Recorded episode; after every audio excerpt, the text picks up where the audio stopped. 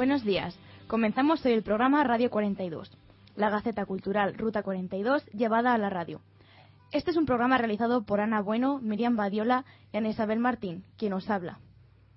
Tenemos que agradecer especialmente nuestra sintonía de inicio, que es de Celtas Cortos, cedida gustosamente por ellos.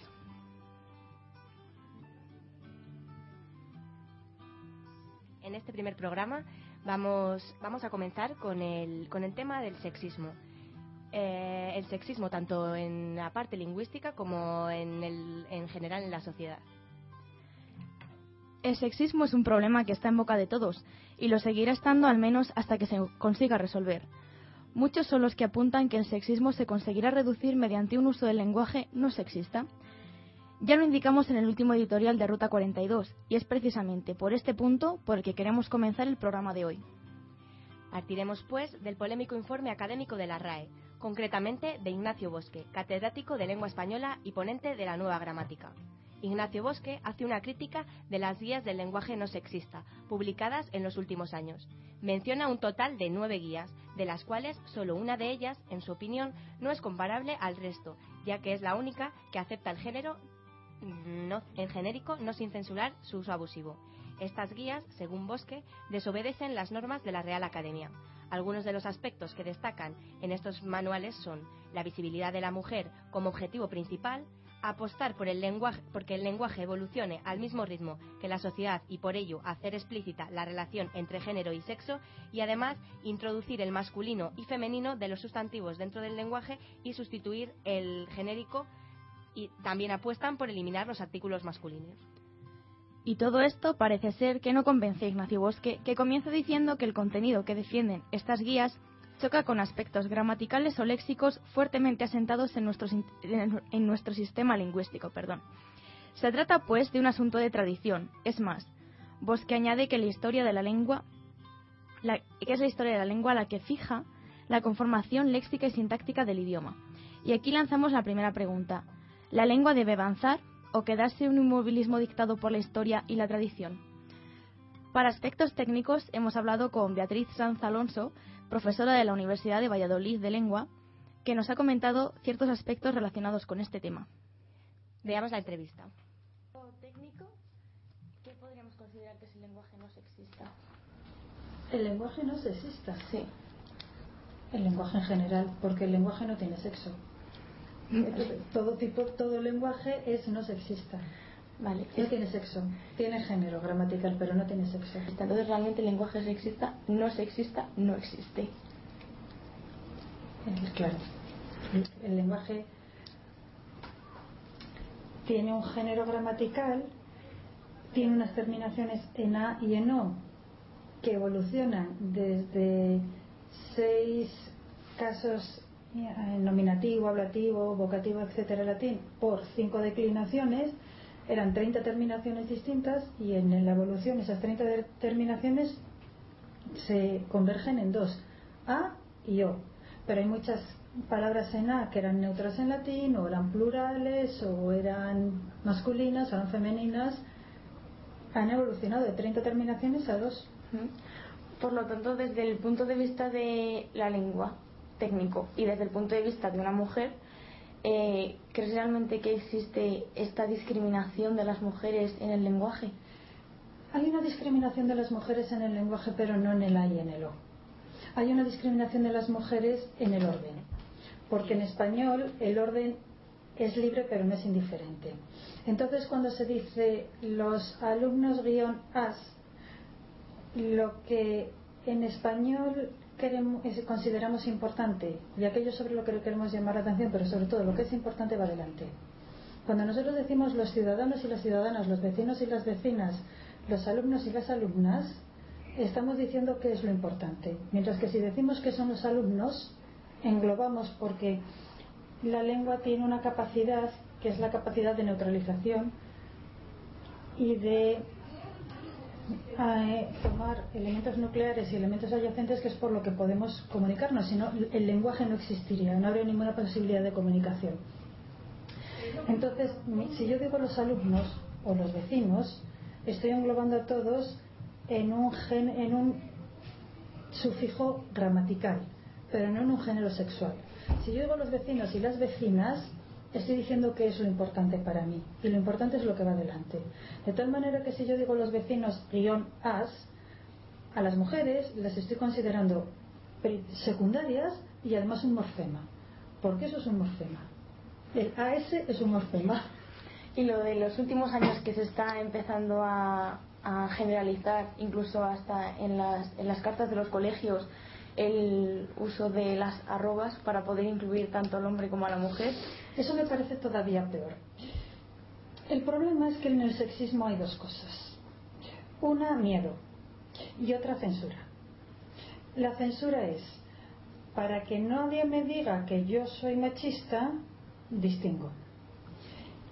Y el miedo a no parecer, a, no atreverme a hablar como yo hablo normalmente, porque normalmente cuando estoy con mis amigos yo no digo que es algo, voy a ver a mi abuelo y a mi abuela, y a mi padre y a mi madre, y a mi tío y a mi tía, un domingo a comer, y no digo que salgo los sábados con mis amigas y con mis amigos, digo que he quedado con mis amigos. Y englobo a todos, y las amigas no se ofenden y los amigos tampoco. Pero hay miedo y hay censura. Y lo malo de ese miedo es que es un miedo. ¿Puedo hablar? Lo malo de ese miedo es que es un miedo muy cómodo. El sexismo es un buen pesebre.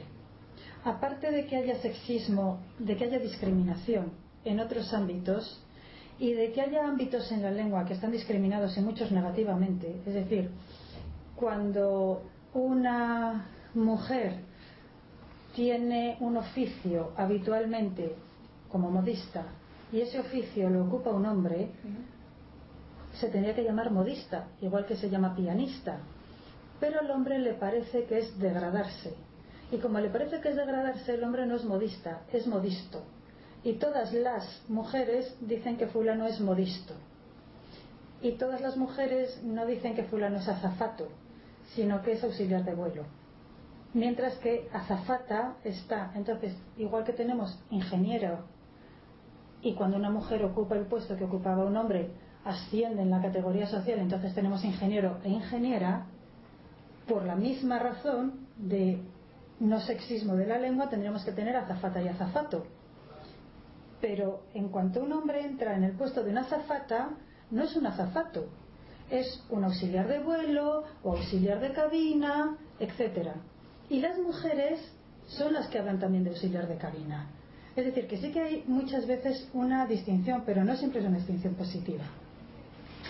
Y es verdad que hay mucho sexismo, mucha discriminación, pero la discriminación no está en la lengua, la discriminación está en los actos. En el que el imán de la mezquita de Tarrasa diga cómo se tiene que pegar a las mujeres sin que se note, o que las mujeres no pueden trabajar porque entonces despreciarían a los hombres, y todas las feministas con la pancarta y todas las demás mujeres de España tendríamos que estar allí protestando.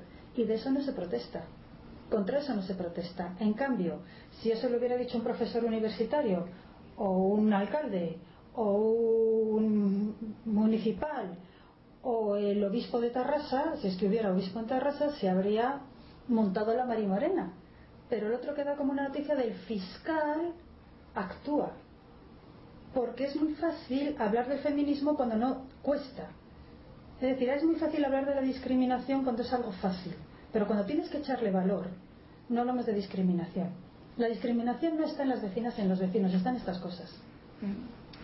Y volviendo de nuevo al aspecto técnico, en cuanto a las declaraciones de Ignacio Bosque, que decía que quedaba antinatural eh, adecuarse a este tipo de manuales que ellos califican de no sexistas, ¿consideras que es así? ¿Que quedaría el habla antinatural completamente? Completamente antinatural, antinatural sería imposible y además los manuales no sexistas, lo que dicen los manuales del género. Sí, estoy de acuerdo con Ignacio Bosque porque sería antinatural y además sería imposible. Es que los que hablan del lenguaje no sexista hablan de ortosex, indisex, heterosex, etcétera. Nosotros no podemos hablar así. Es que no podemos. Sí, sería imposible. Además es incongruente. Entonces, no solamente habría que hacer este cambio en cuanto a una igualación, por así decirlo, entre hombre y mujer en el ámbito lingüístico, sino que sería incluso más importante hacerlo en otro tipo de ámbitos, como puede ser el social, el laboral. en realidad, en el, en el ámbito lingüístico no habría que hacer un cambio. La lengua ya está así. Donde habría que hacer, lo, lo que están intentando es cambiarla.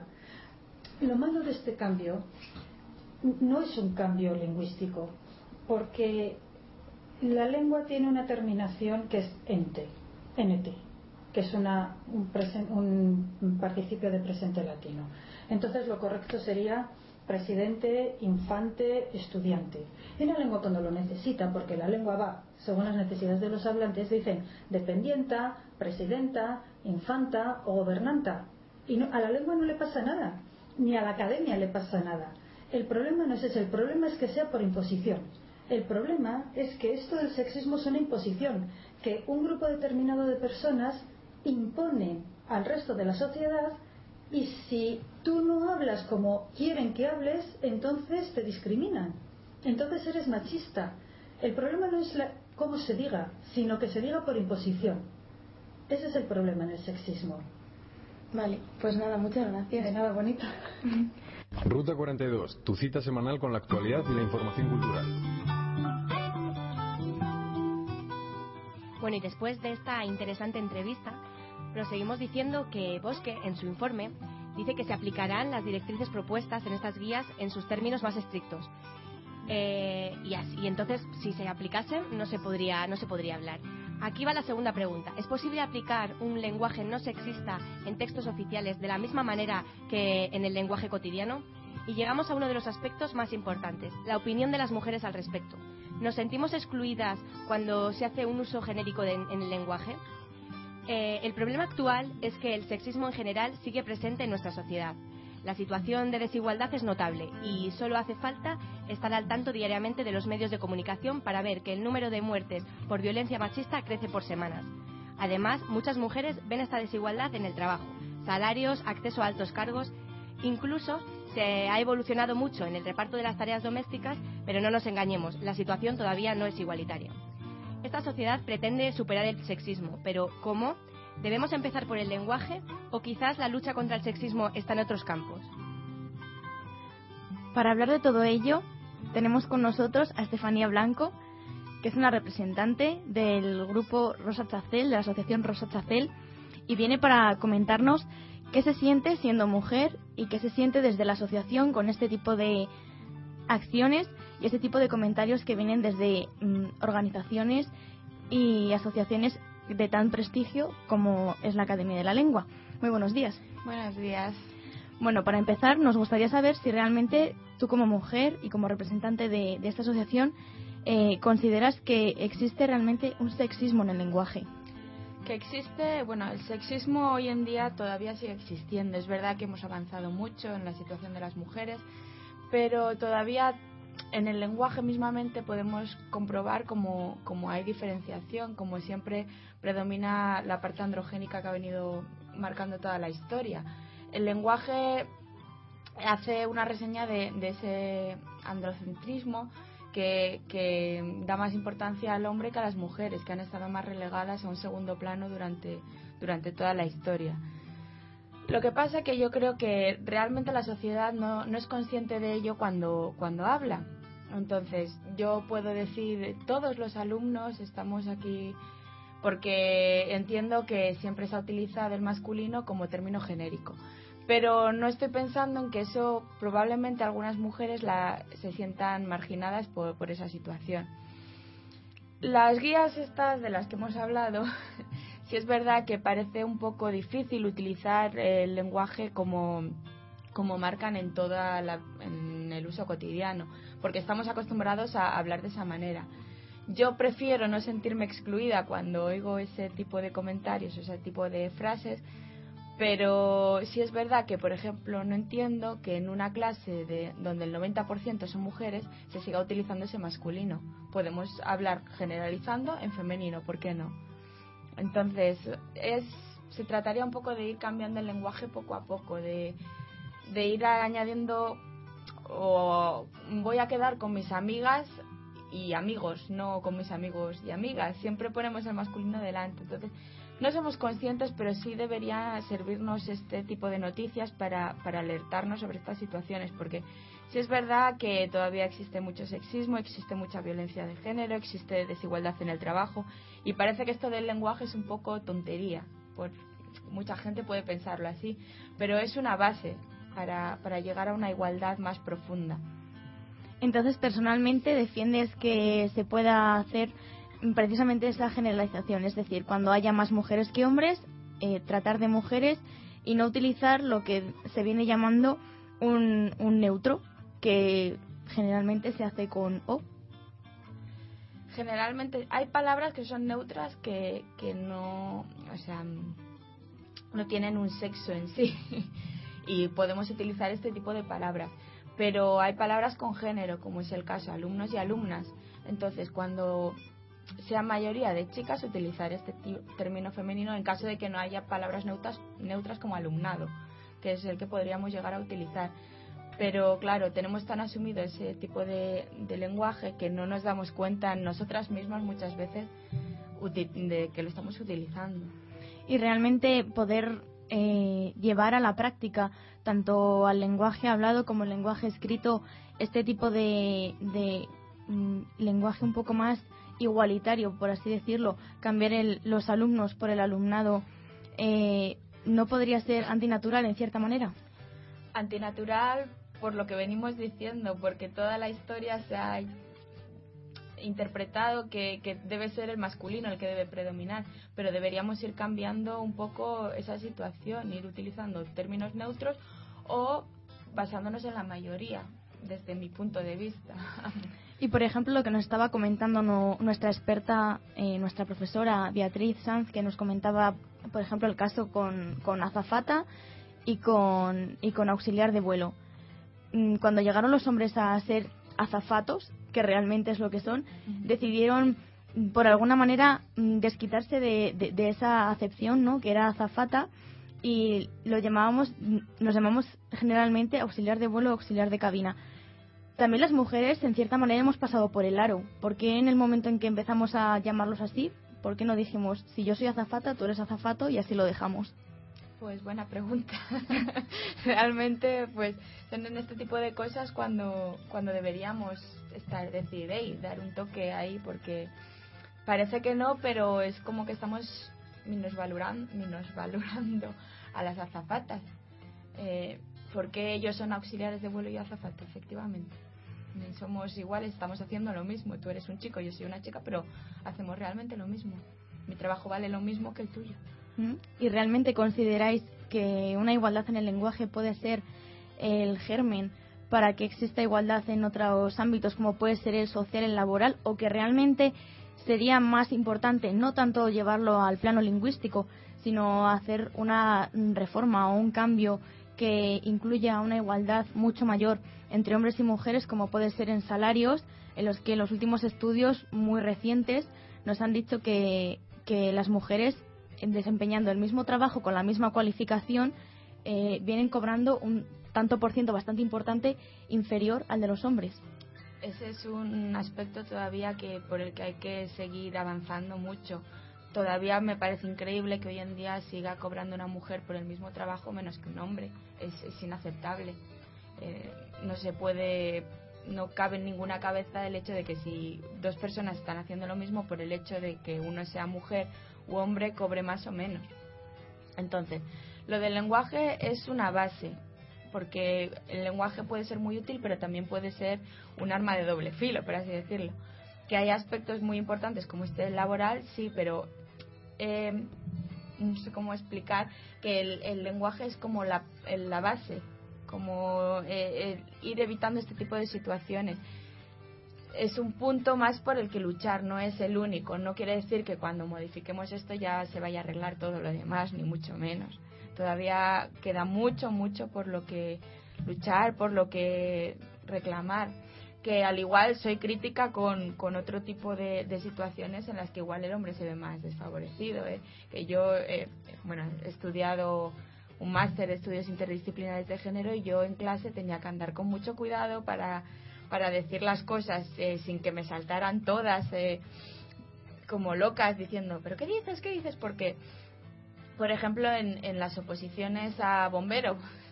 Yo soy muy crítica a la hora de decir eh, si los hombres tienen una talla o unos ejercicios que hacer, las mujeres deberían tener lo mismo, aunque evidentemente tenemos menos resistencia física, pero, pero las pruebas deberían ser las mismas para todos, o que se las bajen para los hombres o se las suban a las mujeres.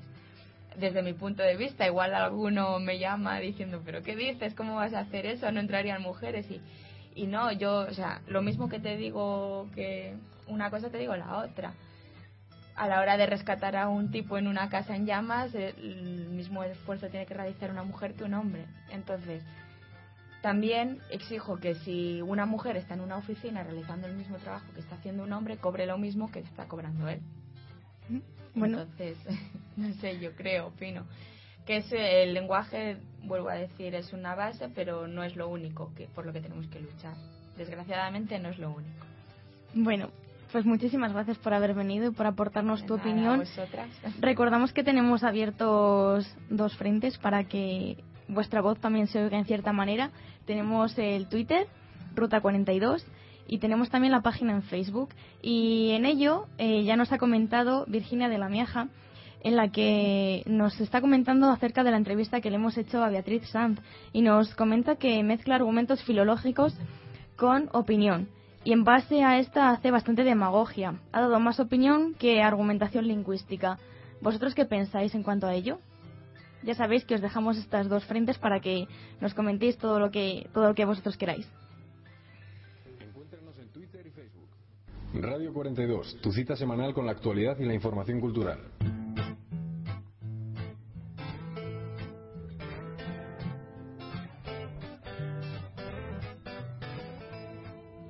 Ahora pasamos a la agenda musical de Valladolid. Queremos decir que esta es una, información de Miriam Badiola, pero no, se ha, no ha podido venir hoy al programa y hemos tenido ciertos problemas, entonces mm, vamos a proceder a darla nosotros.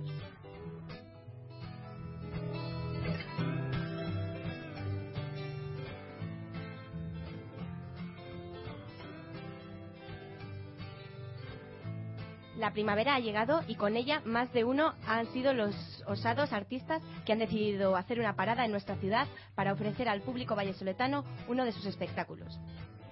El jueves 22 de marzo, eh, Israel Fernández continuará con el ciclo Flamencos en Ruta, que tiene lugar en el Paraninfo de la Universidad a las seis y media por un euro. Además, acudirá a la sala Porta Caeli acompañado de Algora para ofrecer un concierto a las nueve y media, cuyas entradas están disponibles en Discos Tipo y Bar La Luna, por 8 euros en taquilla y por 10. El viernes 23 de marzo, los grupos de rock Desacato y Mala Reputación actuarán a partir de las nueve y media en la sala Portacaeli. Las entradas ya están a la venta. Tienen un coste de 10 euros por anticipado en discos tipo Bar La Luna, Bar del Toya o, y 10 y 13 euros en taquilla. Sal Gorda visitará el Café Milano a partir de las once y media para ofrecer un concierto gratuito.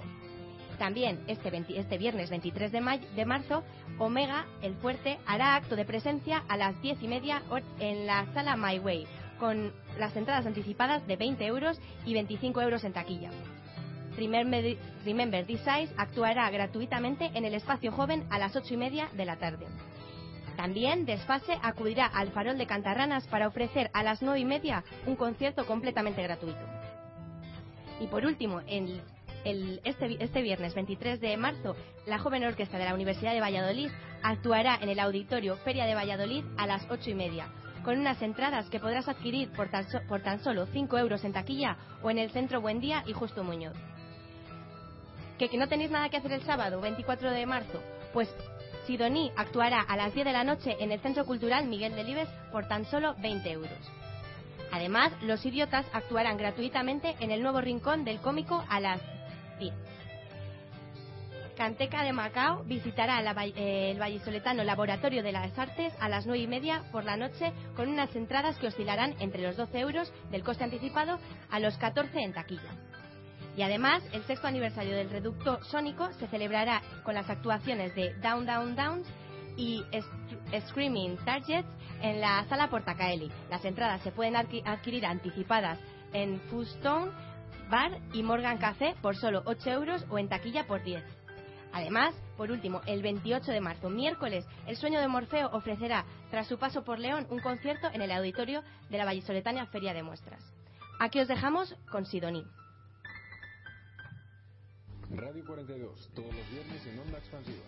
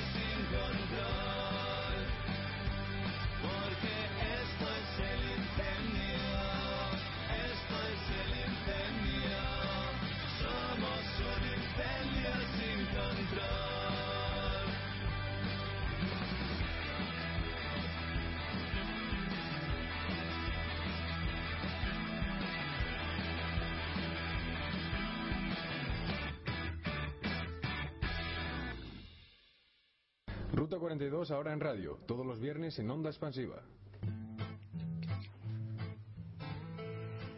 Además de todo esto, ayer se confirmó por fin que Vetusta Morla visitará la ciudad de Valladolid en, en junio. Tengo aquí a Pastor, que no para de llamarme moderna. Y bueno, le vamos a presentar. Él es el director de Ruta 42 y hoy va a venir a hablarnos, a hacernos una pequeña sección sobre estilo y protocolo. ¿De qué vienes a hablarnos hoy? Hola Isabel. Pues básicamente de cómo recibir a los invitados, cómo preparar una reunión informal, pequeño cóctel, porque supongo que en algún momento dado todos haremos alguna cena. Tú habrás organizado alguna cena alguna vez. Todo el mundo. Bien. ¿Y te esmeras cuando preparas la cocina, el plato? Evidentemente. ¿Y para recibir a los invitados? ¿Te preocupas de ello? ¿O abres la puerta y que Dios diga? No, hombre, hay que dejarles y darles paso, darles sitio para que dejen sus abrigos, sus bolsos, todas estas cosas que solemos llevar siempre las chicas, incluso los zapatos de tacón para cambiarnos después. Y, y claro, hay que presentarles la casa, porque hay algunos que no lo conocen. Pues es eso y bastante más. Como al- mm, en cualquier acto, como ya he dicho, nos esmeramos y aquí hay que tener una cosa muy clara, que es que es tu casa. Eso es lo primero. Tú eres el señor del castillo y por tanto también es tuya la obligación de ser el anfitrión. Debes preocuparte de que todos estén bien y además suele ser recomendable servir la primera copa. También otro de los puntos que hay que tener bastante en cuenta es vigilar a la mascota. En mi caso yo tengo un perrito. Y porque es una pena que se puede arruinar una buena velada por un perro que decida que la pierna de un amigo tuyo es alguien con quien tener relaciones O que la maleta del invitado que viene de fuera es un sitio donde hacer sus necesidades. ¿Alguna vez te ha pasado? No, eso no me ha pasado. Pues a mí sí. Y aunque después se convirtió en un tema de conversación en otras muchas cenas, en el momento fue de todo menos gracioso. Luego son temas recurrentes que salen en cada una de las reuniones, ¿no?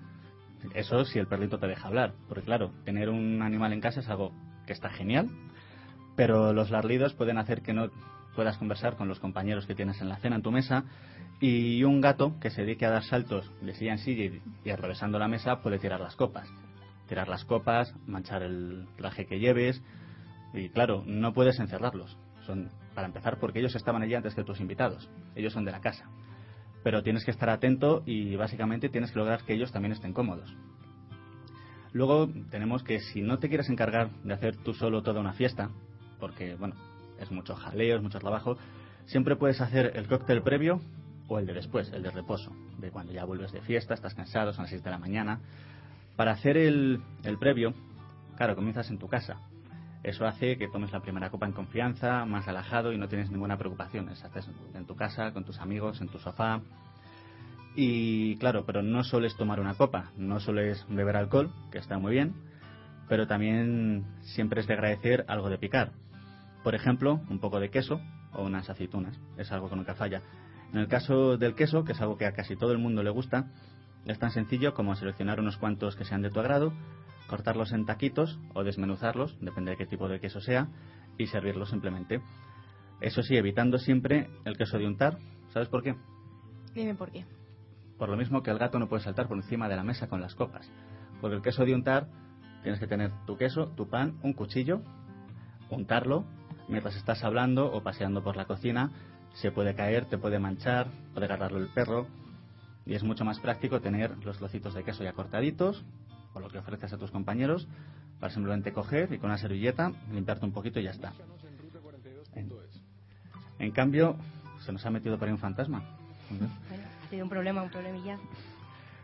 Vale, después de ese pequeño problemilla, am, si el cóctel en cambio es de después de ir de fiesta, en estos casos ya estamos todos cansados, son pues eso, las 5 de la mañana, has estado para ir de fiesta, te lo has pasado genial, con lo cual, ¿qué es lo que quieres? Tú cuando vuelves a esas horas y llevas algún amigo a casa, amigos en general, no estoy diciendo nada malo, ¿qué es lo que quieres hacer? Vale, Básicamente descansar y dormir. Pero bueno, antes de ellos, personalmente siempre me gusta mi tazón de leche con cereales. Eres una chica muy sana. Yo soy más de gin tonic, pero bueno. Vale, pues como has dicho es llegar a casa, es relajarte. Eso es la norma para un cóctel de después de una fiesta. Te llegas, te relajas, te quitas los zapatos, hablas y lo más importante, no molestar a los vecinos. Tú puedes tener ganas de seguir hablando con tus compañeros, tus amigos, con tu novia, pero probablemente tus vecinos de al lado tengan ganas de dormir. Esto también hay que tenerlo en cuenta si te lanzas y finalmente organizas una fiesta sola tú. Claro, la idea es pasarlo bien, no que venga la policía. Ana, ¿a ti alguna vez te habrá pasado? ¿Se te ha abrido de las manos una fiesta? Sí, bueno, en casa de unos amigos siempre se juntan más de 10 y arman jaleo, los vecinos se quejan y bueno, al final hay que cortar y...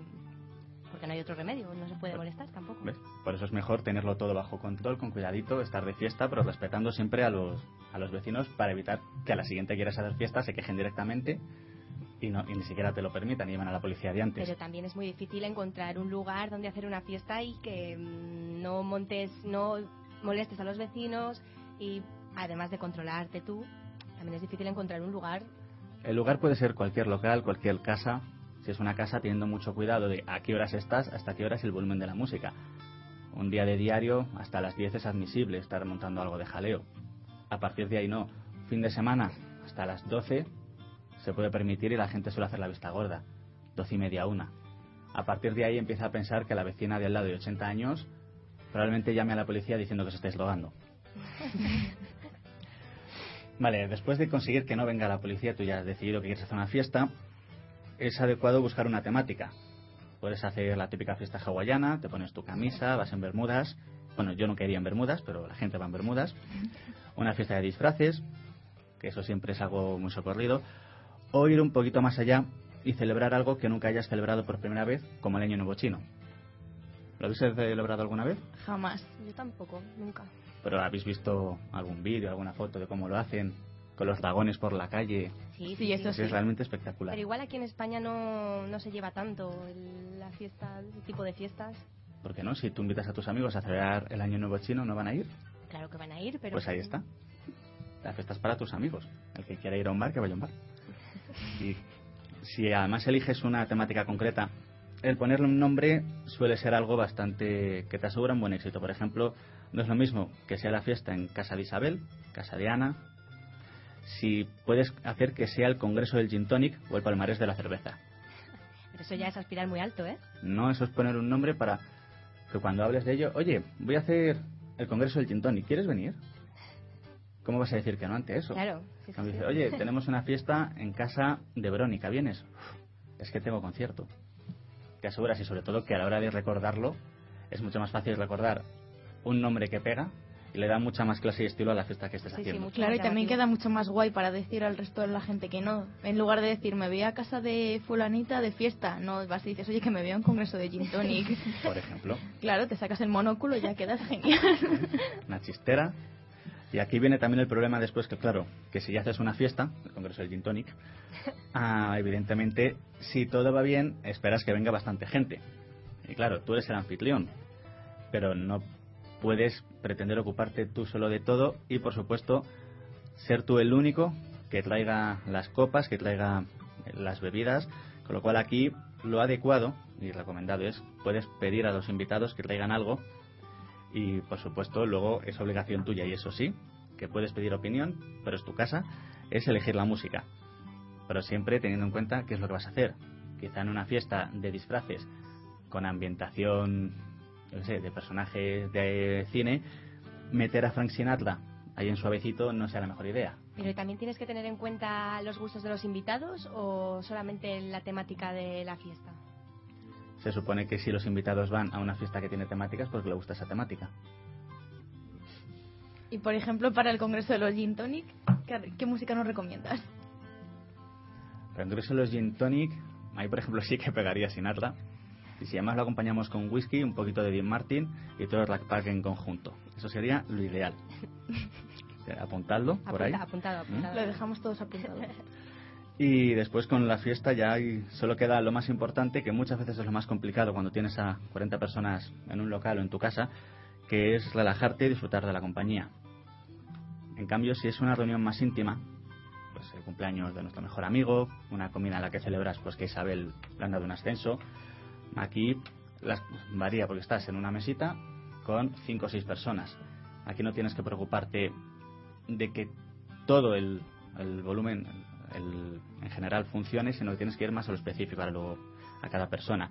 Hay que tener en cuenta que al ser menos personas, esto ayuda a que haya un contacto visual, lo cual hace pues que las charlas sean mucho más fluidas y a ti te permite poder ser más atento entre uno y otro. Incluso hacer concesiones, por ejemplo, a la hora de la comida. ¿Alguno sois vegetariano? No, No. Vale, bueno, yo tengo una prima que es vegetariana y siempre que viene a casa de cena, pues eso hay que tenerlo en cuenta. Que es algo que te puedes permitir cuando sois pocas personas. Si es una fiesta de 40, pues al que no le guste el queso, se lo va a pasar bastante mal. Vale, luego nuestra responsabilidad, como ha comentado antes Ana, que sí que se esmera en los platos y en las cocinas, es hacer el plato principal. ¿Tú qué sueles hacer, Ana? Bueno, pues como ya sabes, Perdón, Isabel. Me encanta mm, hacer como platos principales, sobre todo si son ensaladas, me gustan mucho, porque parece que para una cena es algo ligero y que invita a poder comer el siguiente plato. Una cosa pesada para la noche no es muy recomendable, al menos a mi juicio. Y nuestra invitada es Rosa Chacel. Pues normalmente algún platito de pasta que le gusta a todo el mundo, una ensalada de pasta, como dice Isabel, también suele gustarle a todo el mundo y quedas bien. y- Eso es un buen acierto porque no te llenas mucho, sales con lo suficiente. Yo suelo hacer muslitos de pollo rellenos, de jamón y queso. Mm. Es un- una maravilla. Bien, en este tipo de veladas estamos bastante más relajados, más íntimos. Aquí, por ejemplo, Sinatra sí sería una gran opción. Michael Bublé, por supuesto. ¿Os Gran gusta Michael Michael Bu-? Bueno, Eh, impresionante Michael Bublé. a todos nos Totalmente encanta. recomendado. yo estoy enamorado de él desde hace muchos años. Yo también, tengo que confesarlo. Pues Bublé es, es una gran opción. Te pones un disco de swing tranquilo, algo de jazz y es la elección ideal. Y por supuesto hay que sacar vino. En una cena hay que tener vino. Y además lo, lo que se recomienda a los invitados es si te ponen un poco de vino, al menos probarlo. Puede no gustarte, pero si el anfitrión decide que ese vino está ahí para tomar, es porque él considera que es un buen vino y no se lo puede hacer ese feo. También hay que tener en cuenta que tienes que sacarlo a tiempo de la nevera, donde lo has dejado para que se enfríe, para que cuando lo sirvas esté fresco, no frío, que no es lo mismo. Ni a temperatura ambiente, bueno, depende de cuál es, sino que se pueda tomar bien, que la gente pueda disfrutarlo y que acompañe a las comidas que vas a tomar. Un O sea que eliminamos por completo el vino de Brick, ¿no? Sí, en este tipo de veladas yo creo que es lo mejor. Ya si estás hablando de un botellón, allá por supuesto. Y también las mezclas. Un tinto, un Ribera nunca se mezclará jamás con gaseosa ni con Coca-Cola. Igual que un buen whisky, jamás se mezclará con algo que no sea un poquito de hielo o agua para rebajarlo. ¿Os gusta el whisky? ¿A mí sí? ¿Ves? Pues, ¿Y lo mezclas? Sí, suelo mezclarlo. ¿En serio? ¿Por qué? Porque mm, es solo demasiado fuerte para el cuerpo. Acostúmbrate, ponte menos un poquito de agua, vas a disfrutarlo mucho más. También hay que tener en cuenta que cuando los invitados van a una cena más pequeñita para poca gente, hay que cuidar la ornamentación de la mesa. No puedes simplemente poner un, un trapo, unas servilletas y, y platos de plástico. Eso, eso no luce, no queda bien. Tampoco hay que pasarse de barroco, pero un- una flor, un par de velitas, un mantel adecuado, unas servilletas de tela, por favor. Eso es esencial. Y platos de los de verdad. Los platos tienen que estar combinados, ser todos del mismo estilo, igual que los cubiertos. Que doy por hecho que todos sabéis cómo se colocan, con lo cual ahí no voy a darte. Aunque siempre hay alguna confusión si llegas a un restaurante y te ponen varios varios cuchillos de fuera hacia adentro y ya empiezas a liarte, dejas el cuchillo puesto en la mesa, no te lo recogen. En ese caso, lo mejor es que le preguntes al camarero y le preguntes, ¿cómo empiezo? ¿De fuera hacia adentro o de dentro hacia afuera? Siempre tiene un orden lógico según van a servir ellos la comida. Lo, se lo preguntas. No siempre es el que nosotros creemos, pero siempre suele estar o lo de pescado para afuera o para adentro. Se le pregunta al señor y es seguro que amablemente te lo indica. Y ya con todo esto, y con esto acabamos, ya simplemente ya tienes todo hecho. Solo te queda sentarte y dejar que todo lo demás fluya. Bueno, pues muy, muy interesante. Muchísimas gracias por, por contarnos todo esto, que muchas cosas no las sabíamos. Y, y bueno, de- desde aquí despedimos el programa. Muchísimas gracias a todos. Un último apunte que queremos hacer es el del ofrecimiento de la Asociación Rosa Chacel de su ludoteca que abre de 10 a 1 y de 5 a 7 de la tarde, además de otros servicios como es una biblioteca, un préstamo de libros que, si creo recordar, está en la Plaza Santa Cruz. Así es. Y bueno, pues muchísimas gracias a todos los invitados, muchísimas gracias a Estefanía por haber venido, muchas gracias a Pastor por haber colaborado Gracias a vosotras. Y a todos vosotros por escucharnos y por participar activamente. Bueno, pues queremos decir que seguiremos el próximo viernes. Eh, como siempre, estamos en Twitter y en Facebook y no dejéis de visitar nuestra página web. Pasad un buen día.